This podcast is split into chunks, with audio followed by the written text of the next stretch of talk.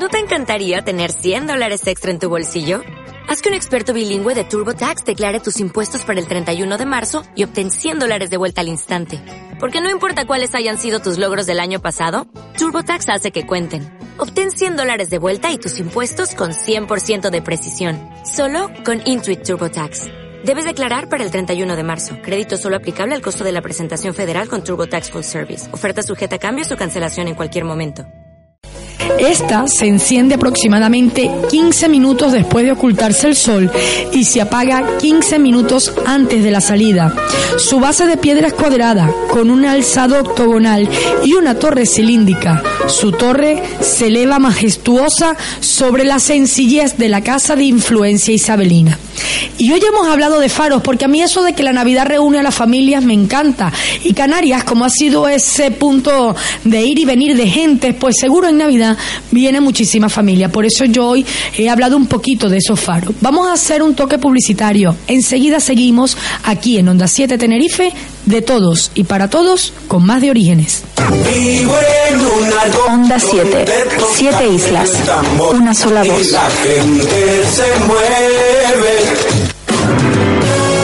De Peques, creciendo juntos. ¿Buscas una tienda especializada en artículos para el bebé? De Peques es tu tienda. Con más de 10 años de experiencia te ofrecemos una amplia gama de productos y enseres para el bebé. Te damos la posibilidad de confeccionar complementos como cubrecillas, guardapañales o bolsos, con las telas y colores de temporada y al gusto del consumidor. Además tenemos marca propia, regalos únicos y personalizados con una atención profesional y cercana. Encuéntranos en la calle Tavares de Cala número 4 en La Laguna. También puedes llamarnos al 922 25 56 97. Visita nuestra página web de peques.com o búscanos en Facebook. De Peques, creciendo juntos. Fuma diferente. Te presentamos una nueva forma de fumar. Los cigarrillos electrónicos eliminan la ansiedad porque tú puedes elegir la cantidad de nicotina. Podrás fumar en espacios cerrados porque solo produce vapor y mejora tu salud bucodental. Además, no produce olores desagradables. No lo dudes. Una nueva forma para sustituir el tabaco son los cigarrillos electrónicos en diferentes modelos. Te esperamos en La Laguna, en la calle El Juego número 9, en Santa Cruz, en la calle Betencourt Alfonso número 25, Plaza del Chicharro, y en el Puerto de la Cruz, en calle La Hoya número 51. Pruébalos de forma gratuita con el asesoramiento de un profesional. Fuma diferente. Fuma diferente. Tu nueva forma de fumar y al alcance de tu bolsillo.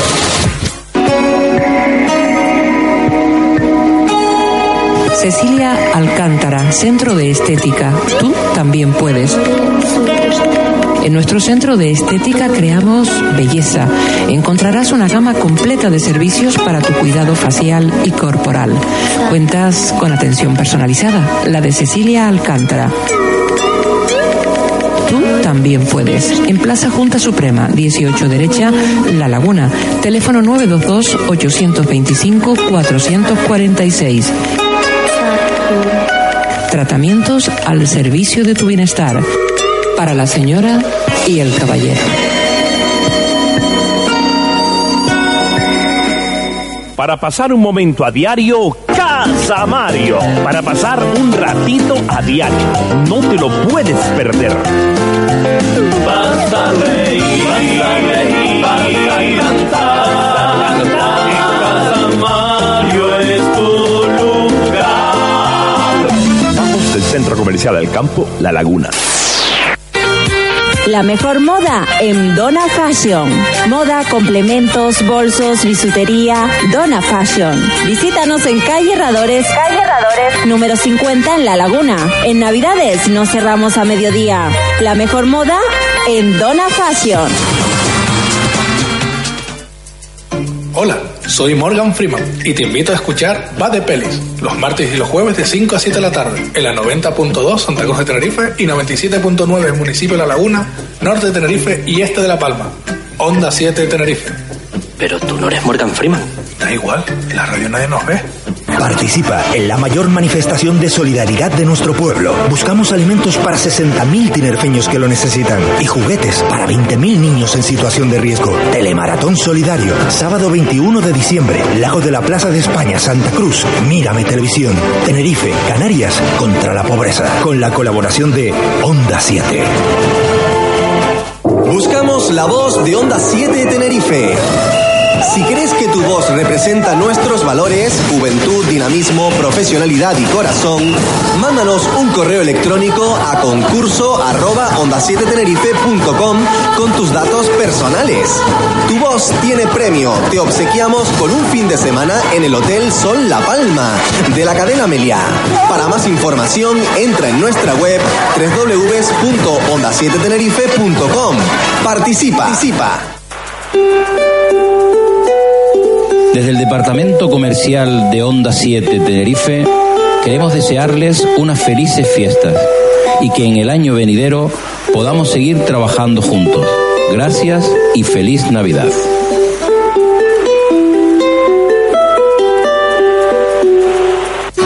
Con identidad propia, cercana, dinámica, profesional y con mucho corazón.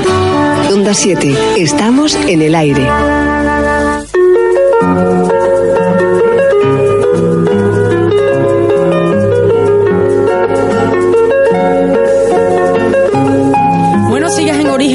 7 Tenerife a través de la 97.9, 90.2 y a través de la web onda7tenerife.com. Te recuerdo los teléfonos 922 26 4856, 922 26 5854 y también te recuerdo que mañana a partir de las 10 de la mañana este programa se reemite para todos ustedes, quien no lo ha podido terminar de escuchar hoy o quien no ha escuchado nuestra primera parte, pues ya saben que mañana de 10 a 12 de la mañana a través de Onda 7 Tenerife lo tienen nuevamente con ustedes. Y hay una de las cosas importantes que tiene nuestro acervo cultural, que son nuestros deportes. Y hay unas anécdotas y unas historias sobre las diferentes luchadas que vale la pena un poquito hablar de ellas, porque muchísimas fueron las luchadas que en pasadas épocas, según cuenta la tradición, se celebraron en los diferentes pueblos del archipiélago. No quedaba fiesta que se celebrara en honor de patrón o patrona de una parroquia o en cualquier santo o reliquia, en ermitas o santuarios donde no tuviera lugar una luchada. Amén de las que se celebraban los domingos y fiestas de guardar, en sitios previamente convenidos, luchas en las que tomaban parte generalmente luchadores de dos pueblos vecinos, los unos contra los otros, sin más interés que la honrilla de la pila, puesta en entredicho en anteriores ocasiones o simplemente impulsados por la afición al noble juego. Pero ninguna de esas luchadas tuvo una resonancia como la famosa de la media montaña, tanto por el número y clase de luchadores que en ella tomaron parte, cuanto por el inmenso gentío que de todos los lugares de la isla acudió a presenciar y saliendo a relucir esa importancia aún a cada momento cuando de luchadas de gran envergadura se trataba y a pesar de haber transcurrido un siglo o más de un siglo con excesos de su celebración. Más como solo nos proponemos es contarle con una pequeña claridad noticias de las que se vale la gente para pergueñar estas líneas que fueron suministradas cuando se apuntaba el bozo por ancianos que siendo jóvenes en la época fueron testigos presenciales de esta memorable luchada. Datos que se han conservado fresquitos en memoria a pesar de peinar ya bastantes canas. Dicen que se celebraba este fausto acontecimiento deportivo que marca una señalada época en los anales de la historia de la lucha canaria. Entre los días 24, 25 y 26 de junio de 1834, en una llanura que existe al pie de la media montaña, enclavada en la orilla del mar, en la jurisdicción del pueblo de Candelaria, denominación que tomó seguramente por hallarse cortada a su mitad verticalmente desde su más elevada prominencia hasta su base, en forma de media naranja, no faltando quien atribuyera tan perfecto tajo al cuchillo y brazo del forzudo Hércules que robó las manzanas de oro del jardín de las Hespérides hundiendo al propio tiempo de una formidable patada en lo más profundo del mar la otra mitad desaparecida.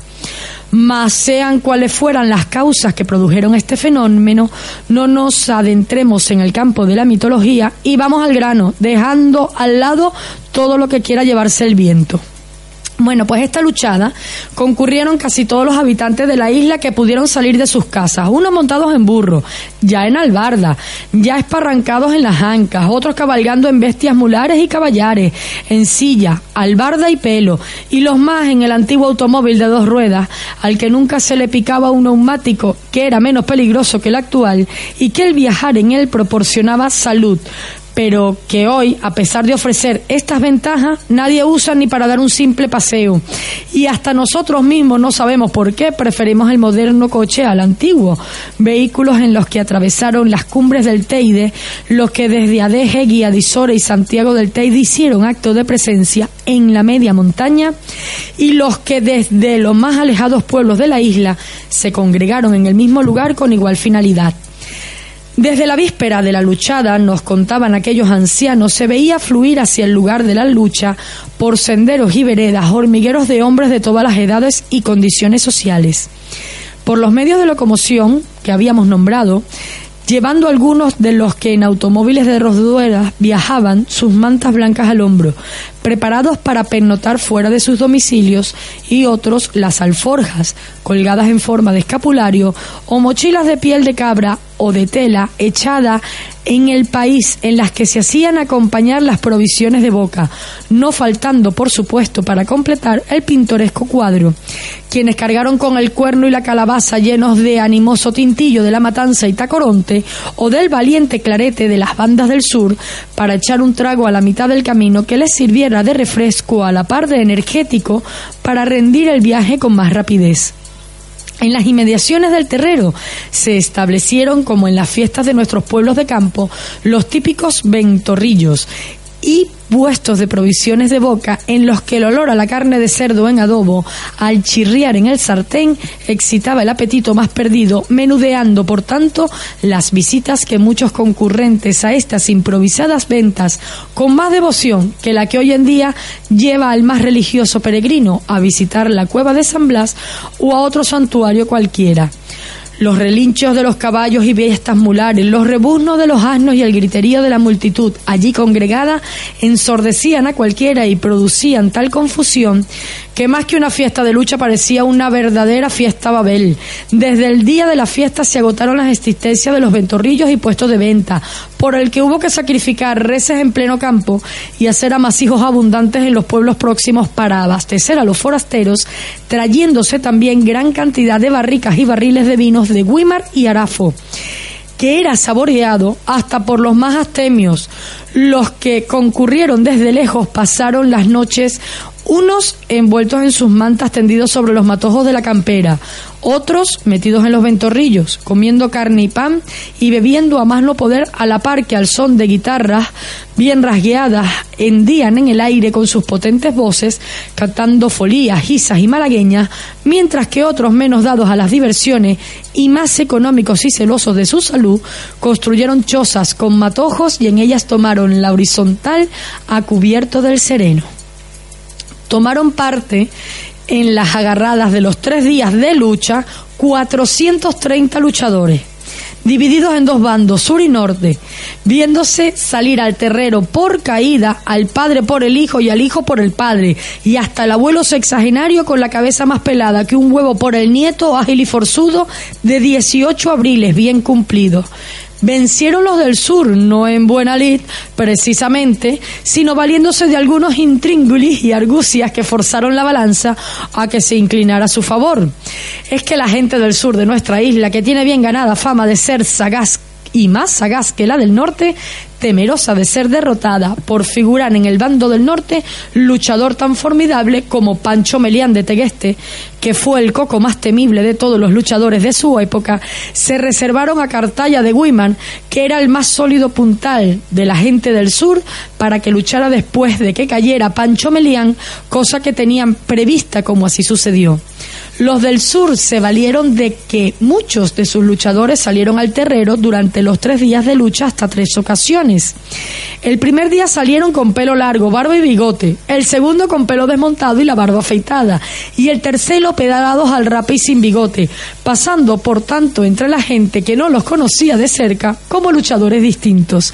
Y por último, para eliminar al luchador teguestero, recurrieron a echarle a este, cuando se hallaba en el terreno, a un luchador de Fasnia conocido por el correísta el que además de ser de una medianía muy mediana, no sentía escrúpulos de ninguna clase en tumbar a otro luchador fuera de la manera que fuera, vestido con unos calzones y una camisa apenas hilvanados, cosa que no fue notada por los jueces de campo y claro está, al ir el luchador teguestero a encaderarlo, camisa y calzón se descosieron, quedando Pancho Melián suelto y desagarrado, Coyuntura que aprovechó presto el correísta para írsele adentro y cogiéndolo por las corvas, sentarlo de culete, no sin haberse merendado antes el teguestero, a 23 hombres de lo mejorcito del bando contrario, entre estos el célebre luchador de Chiñama, quien nos cuenta la tradición, levantaba con un solo brazo por una de sus cabezas un dornajo de tea de 10 metros de largo por uno de ancho.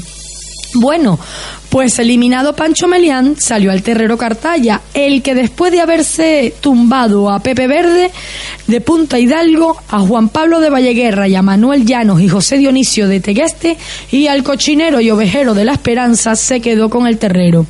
Así terminó una luchada de la media montaña, cuando el sol del día 26 de junio de 1834 se ocultaba detrás de la cumbre del Teide y nos cuenta la tradición que desde esa memorable fecha se viene cantando por todos los campos de Tenerife la copla Cartaya bajó de Guimar a luchar a Candelaria, se escarranchó en el terrero y no hubo quien lo tumbara.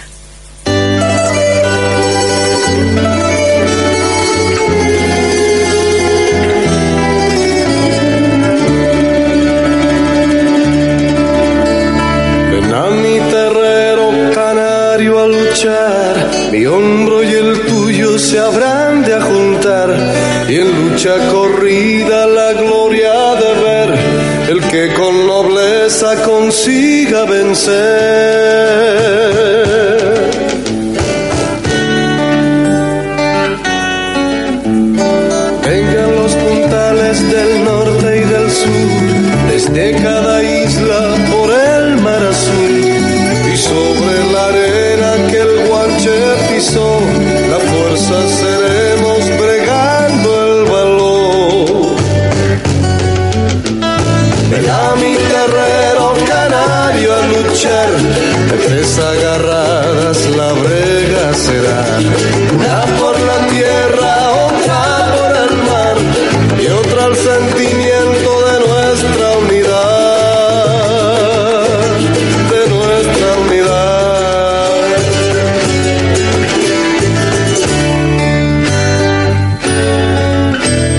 El brazo a la espalda, agarre al calzón, gango y pardelera, genio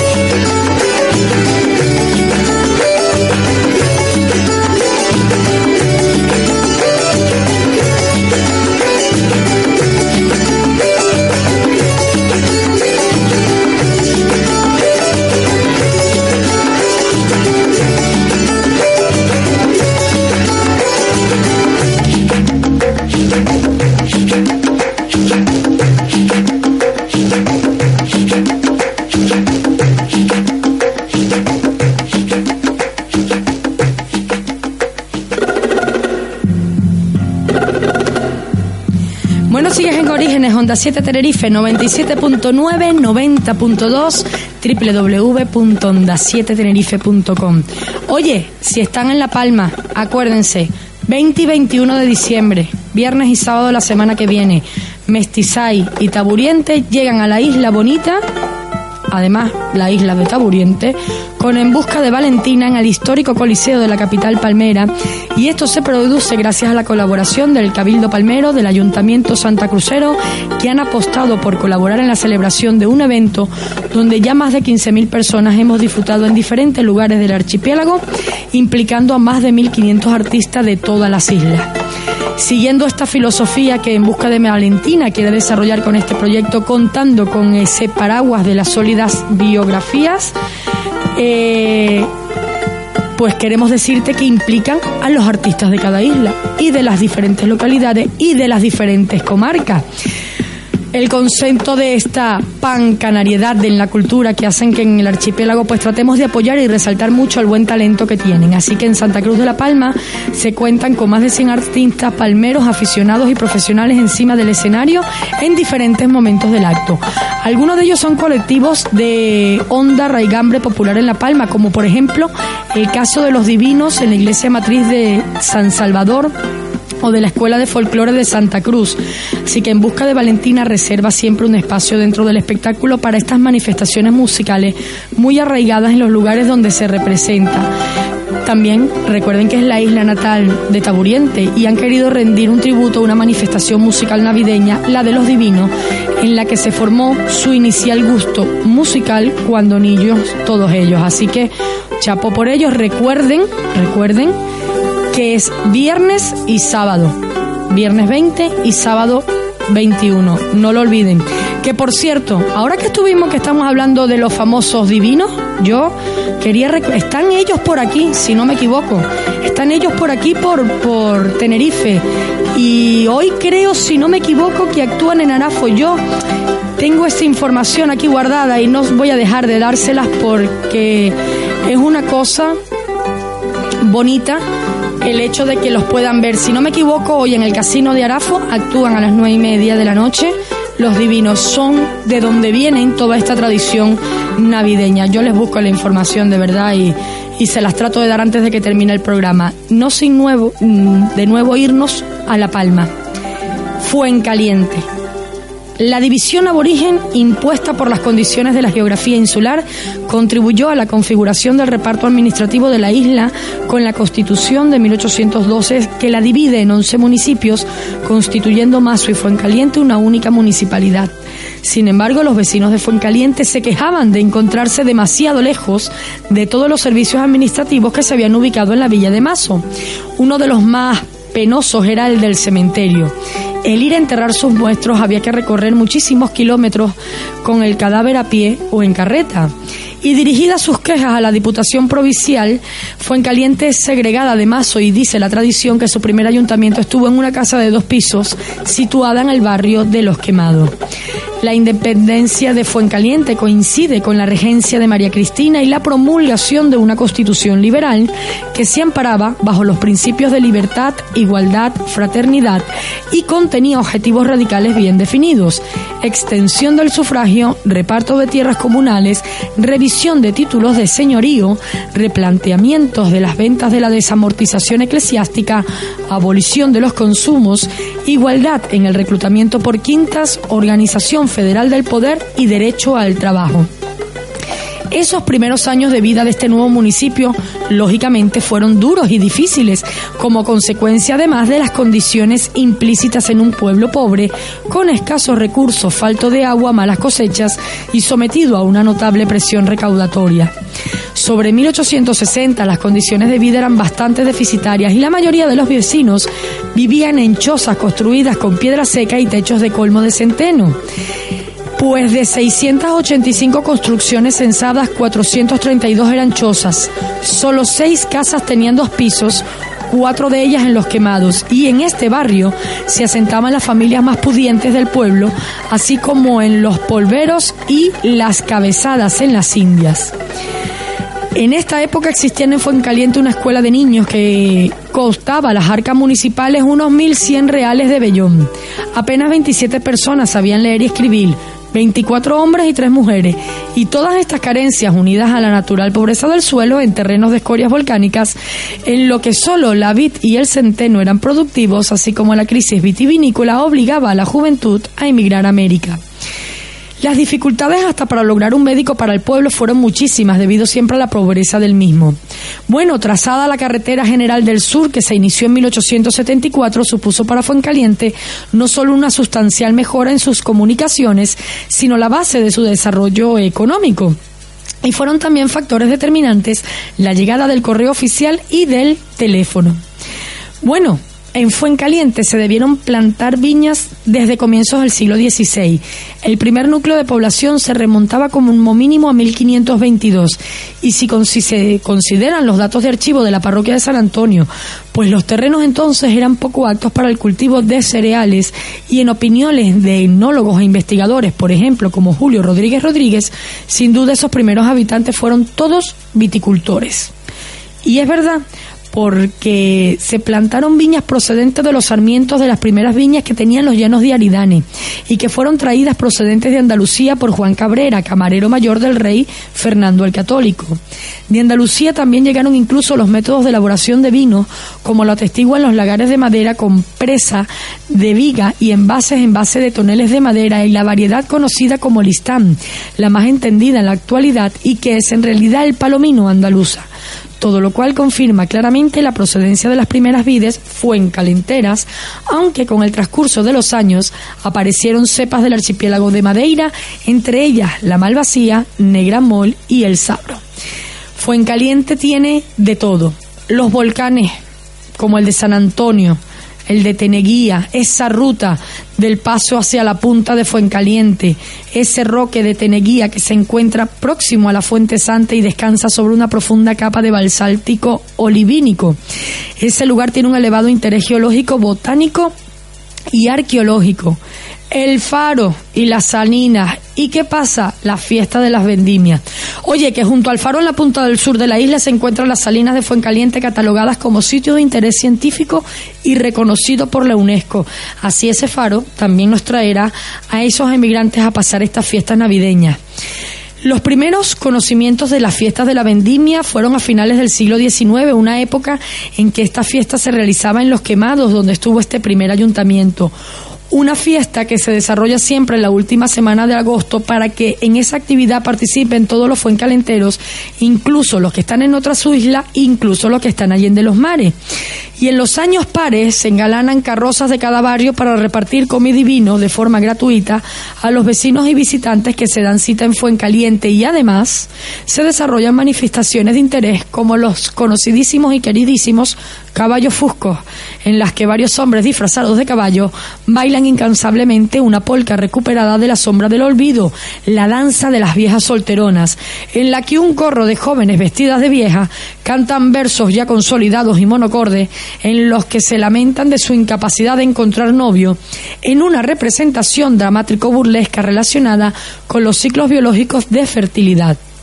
Bueno, pues los versadores, esa gente del lugar y de toda la isla, bordan sus décimas en un ocurrente juego de alusiones y críticas de todo tipo.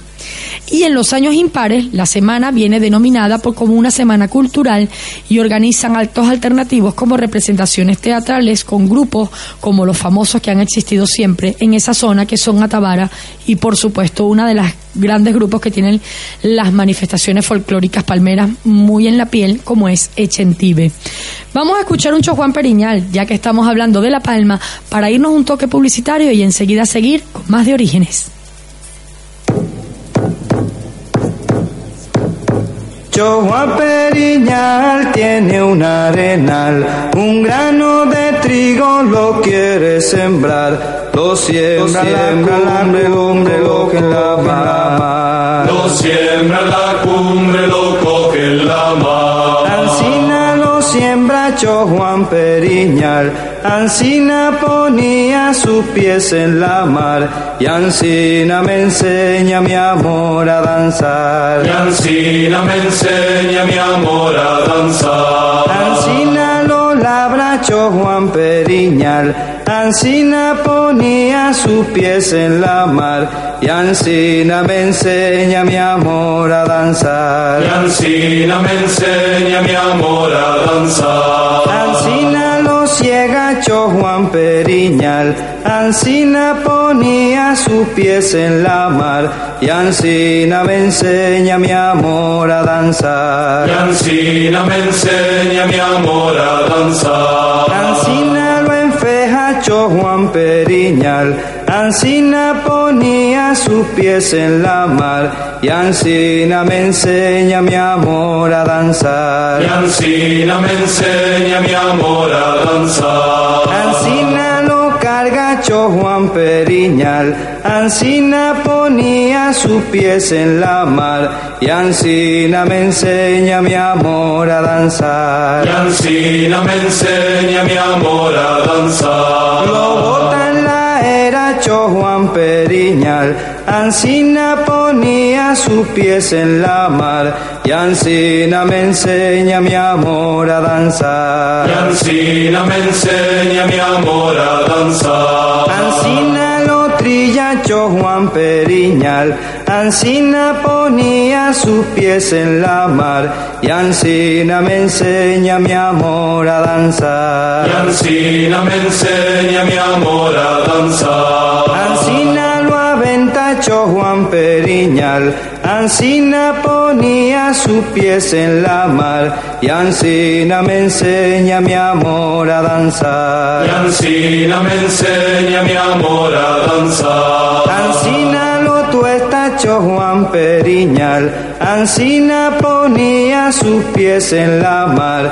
y Ancina me enseña mi amor a danzar. Y Ancina me enseña mi amor a danzar. Ancina lo muelecho Juan Periñal, Ancina ponía sus pies en la mar, y Ancina me enseña mi amor a danzar. Y Ancina me enseña mi amor a danzar. Ancina amasacho Juan Periñal, Ancina ponía sus pies en la mar, y Ancina me enseña mi amor a danzar. Y Ancina me enseña mi amor a danzar. Ancina lo comecho Juan Periñal, Ancina ponía sus pies en la mar, y Ancina me enseña mi amor a danzar. Y Ancina me enseña mi amor a danzar. Yo Periñal tiene un arenal, un grano de trigo lo quiere sembrar, lo siembra en la cumbre, lo coge en la mar. Lo siembra en la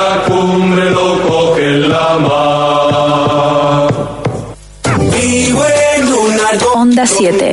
Siete islas. Una sola voz. la gente se mueve. El sábado 21 de diciembre acude a la mayor recogida de alimentos y juguetes de toda nuestra historia. Ven al lago de la Plaza de España y participa en el Telemaratón Solidario. Tenerife, Canarias, contra la pobreza. Mírame Televisión, con la colaboración de Onda 7. Di Più Milano, ahora en La Laguna. En Di Più Milano capturan la esencia pura de la feminidad con una serie de looks super chic que combinan entre sí solo para crear un vestidor de ensueño. Di Più Milano, en la Plaza de la Concepción, número 20 San Cristóbal de la Laguna. Visita nuestra web dipiumilano.com.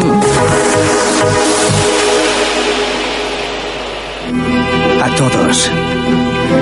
Todos los que tienen sed de vivir, que nunca nadie les quite su sed. Agua ligera Fombella. Sed de vivir. Albanias, peluquería y estética te cuida.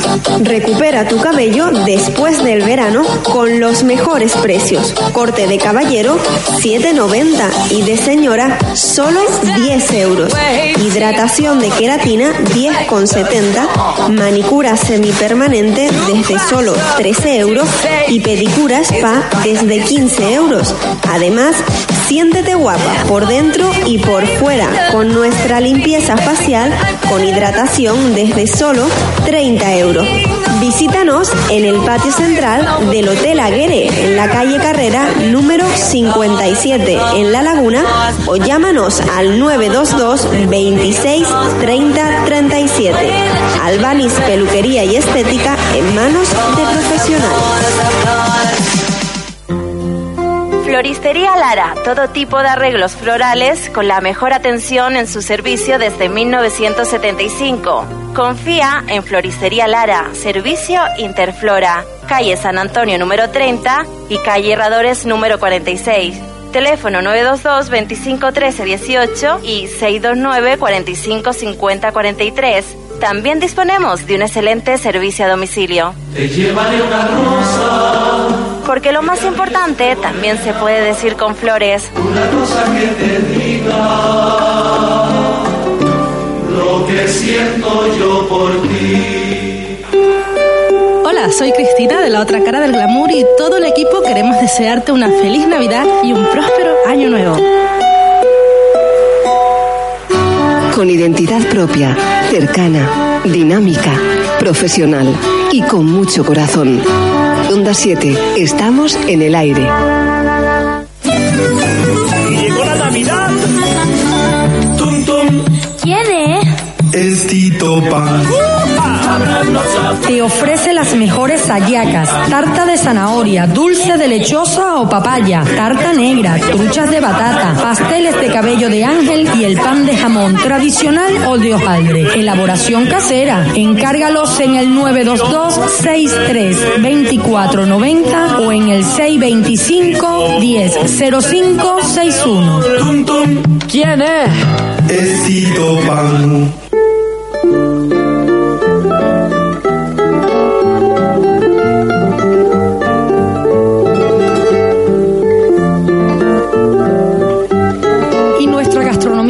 Siempre, gracias a Tito Pan, donde podemos encargar esas deliciosas comidas.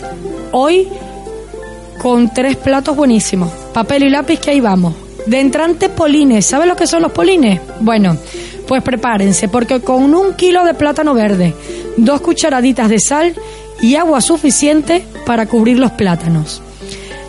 Lavamos la piel de los plátanos, cortamos las puntas y hacemos a cada uno un corte a lo largo. Colocamos en el caldero los plátanos con la piel, agregamos el agua, añadimos la sal y se tapa el caldero. Ponemos el caldero al fuego con los plátanos dentro, por supuesto, por unos 25 minutos, pinchándolos con un tenedor para saber que están cocidos. Se escurre el agua, se quita la piel y luego se colocan en una bandeja y se pueden bañar con un mojo verde o con un mojo de cilantro. Importante es escoger los plátanos más o menos del mismo tamaño para una mejor cocción. No lo olviden. Ese es nuestro plato entrante de hoy. Para luego, como está fresquita la cosa, comernos unos garbanzos compuestos.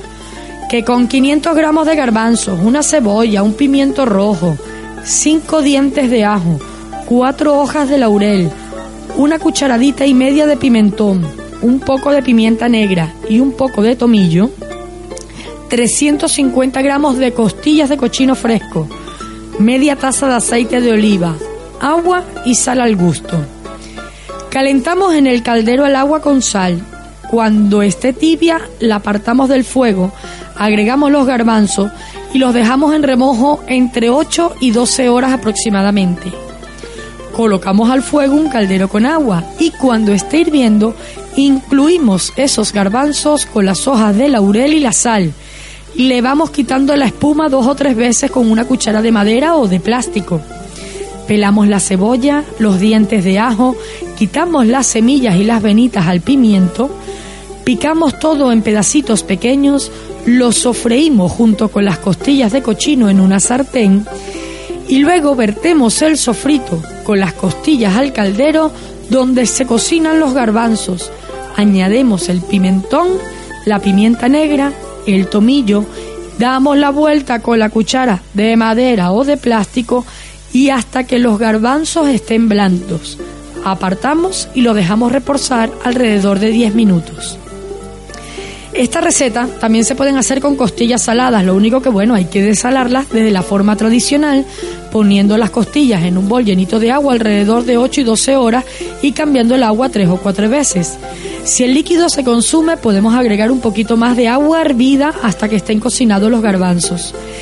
Y también podemos incluir tocino, chorizo, tomate, pedazos de papa y antes de que se termine de cocinar el garbanzo para que todo coja el gustito y el sabor. Y como estamos en Navidades, vamos de postre a comernos unos gofios con frutos secos. Yo les recuerdo que todas estas recetas las colocamos en la página de Facebook de Orígenes, le dan a me gusta y recibirán siempre la información que vamos nosotros todo el tiempo activando y vamos dándoles de todas las cosas que ocurren, de todos los eventos que nos van informando y de todos los amigos que se dedican también a trabajar con cosas de la cultura, grupos folclóricos y actos benéficos como el de hoy. Bueno, vamos con el gofio y los frutos secos. 250 gramos de gofio, media taza de miel, dos tacitas de vino moscatel, medio vaso de agua, 50 gramos de nueces picadas, 50 gramos de avellanas picadas, 50 gramos de pasas, ralladura de medio limón, una cucharadita de canela en polvo y una cucharada de azúcar glass. Colocamos en un bol el gofio. Poco a poco le vamos echando la miel, el vino, el agua y vamos amasando.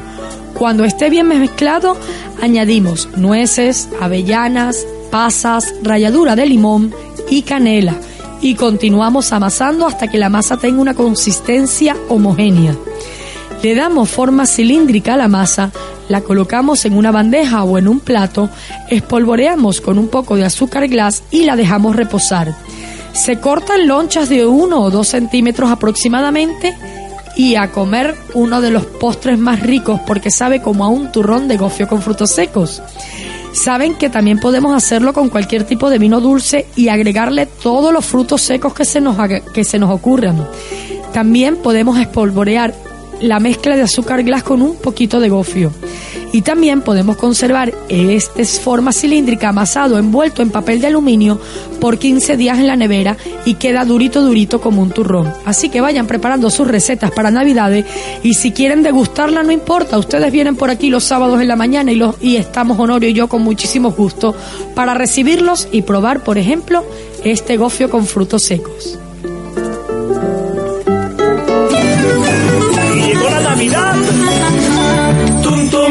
¿Quién es? Tito Pan.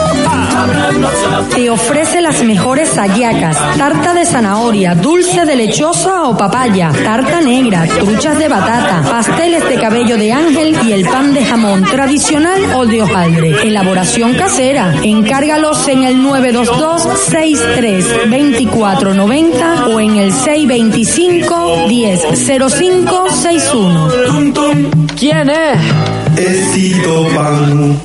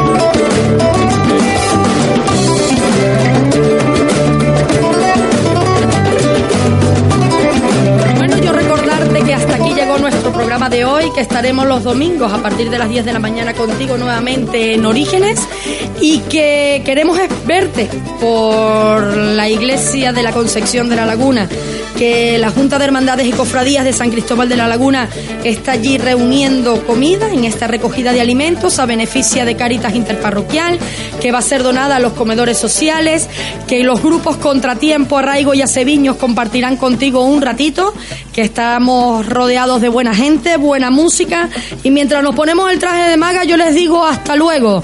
Nos vamos a ir con una cadena de isas que nos regala los sabandeños en honor a ese premio recibido esta mañana patrimonio, perdón, como conservación del patrimonio inmaterial musical de nuestro archipiélago, que los queremos mucho. Feliz semana, cuídense, hasta la próxima.